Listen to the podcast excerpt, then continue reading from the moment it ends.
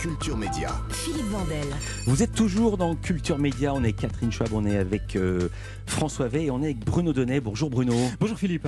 Je vais saluer euh, Catherine Schwab qui a beaucoup beaucoup de travail puisqu'il y a ce numéro spécial de match à terminer. Merci d'avoir été avec nous. Merci et je à donne vous. la parole à Bruno. Vous l'écouterez euh, dans, vos, dans vos petits écouteurs. Tous les jours Bruno, ici vous analysez les changements médiatiques et ce matin vous avez eu envie de montrer comment l'histoire d'amour entre la famille royale britannique et les médias raconte aussi un siècle d'évolution des pratiques médiatiques. Oui, je ne sais pas si vous connaissez ces dates, Philippe, mais la reine Elisabeth II et la BBC sont quasiment nées ensemble. 1926 pour la reine, 1922 pour le grand média britannique. Et observer un siècle des relations passionnées entre les Windsor et les médias, c'est également voir défiler 100 ans de mutations absolument spectaculaires. Car le tout premier grand rendez-vous entre ces deux-là, eh bien, il s'est déroulé le 3 septembre 1939 à la radio. Et oui, à cette époque-là, la radio est le média le plus puissant et le roi George VI, après avoir vaincu son bégaiement, y annonce l'entrée en guerre de son pays. Les parasites, comme la qualité du son, racontent déjà toute une époque.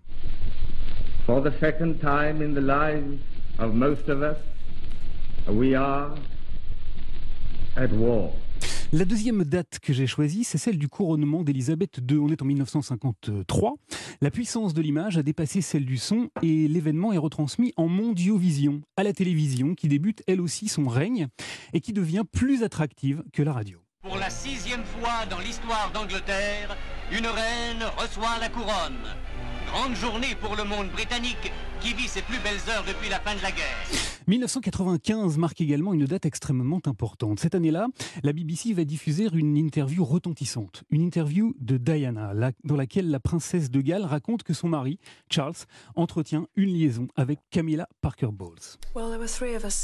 Nous étions trois dans ce mariage. C'était un peu trop.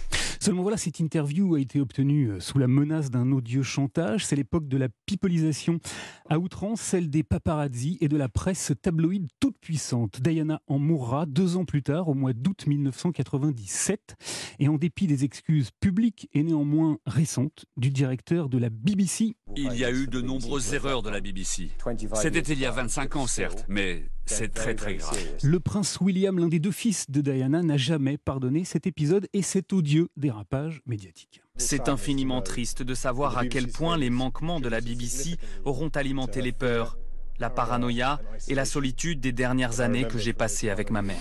Ensuite, eh bien ensuite, il faut aller regarder du côté du mariage de Meghan Markle avec le prince Harry en mai 2018. Les toutes premières images de l'événement arriveront sur les écrans de nos smartphones via les réseaux sociaux bien avant d'être relayées par la vieillissante télévision. La société est devenue métissée, la famille royale Et l'image la plus partagée, ce sera celle de Meghan aux côtés d'une animatrice de télévision américaine. Elle est noire, elle s'appelle Oprah Winfrey. C'est normal, Meghan doit elle aussi hein, sa notoriété à la télé, mais à une télévision d'un nouveau genre.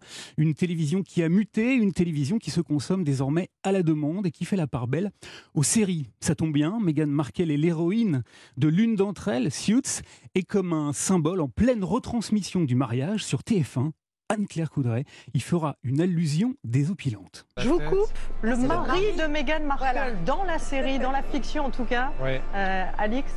Oui, c'est ça, c'est son mari. Elle l'a épousé il y a peu de temps, mais à la télévision pour euh, la série Suits. Voilà, il y a quelques- Patrick Adams. Enfin, et pour boucler la boucle, hein, j'ai noté un tout dernier épisode. Ça s'est passé hier soir sur le plateau de l'émission euh, Quotidien. Yann Barthès y a questionné son invité, Béatrice Dalle, qui lui a répondu en somme qu'elle avait passé sa vie avec les images de la famille royale. Béatrice, une réaction sur la journée d'aujourd'hui, sur la reine, sur la mort de la reine Mais moi, je veux lancer un message à son fils. Depuis que je suis enfant, je suis amoureuse de lui. Maintenant, si ça À l'intéresse. Charles Bah, Il est roi, Charles III. Eh oui, Philippe, force de l'image médiatique et de ses mutations. Le nouveau roi s'appelle Charles, Charles III. Il n'est pas encore couronné, mais il est déjà une icône de la culture populaire. Pop, Save the King. Merci beaucoup Bruno Donnet pour ce récit.